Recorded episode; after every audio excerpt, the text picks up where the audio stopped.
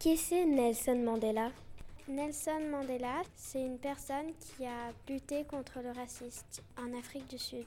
Quelle est son enfance? Mandela, et bah, dans son école, il était très intelligent et il allait dans l'université des, meilleurs noirs. Et euh, là, il s'est dit, euh, c'est pas juste que euh, nous, on n'ait pas le droit de faire plein de choses que les blancs, ils ont le droit de faire. Alors que pendant ce temps, dans son pays, en Afrique du Sud, il y avait l'apartheid. Mais c'est quoi l'apartheid? L'apartheid, c'est euh, comme la ségrégation raciale en, Amérique. C'est euh, quand les Blancs, ils, se croient supérieurs et ils interdisent aux Noirs euh, d'avoir tous les métiers de leur choix et d'aller où ils veulent. Mais comment luttent-ils?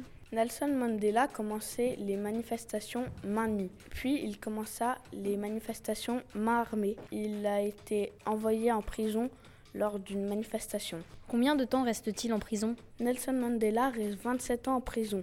Il continue à lutter, mais pendant ce temps, un village manifeste toujours. Le village s'appelle Soweto. Après 27 ans de prison, est-ce qu'il s'est fait libérer? Oui, il s'est fait libérer par le président d'Afrique du Sud, qui est blanc et qui a les mêmes idées que lui.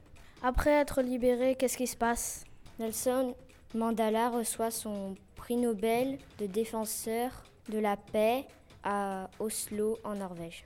Qu'est-ce qu'il a fait après de recevoir le prix Nobel? Il a voté pour la première fois de sa vie et il est élu président. En tant que président, qu'est-ce qu'il a fait de plus?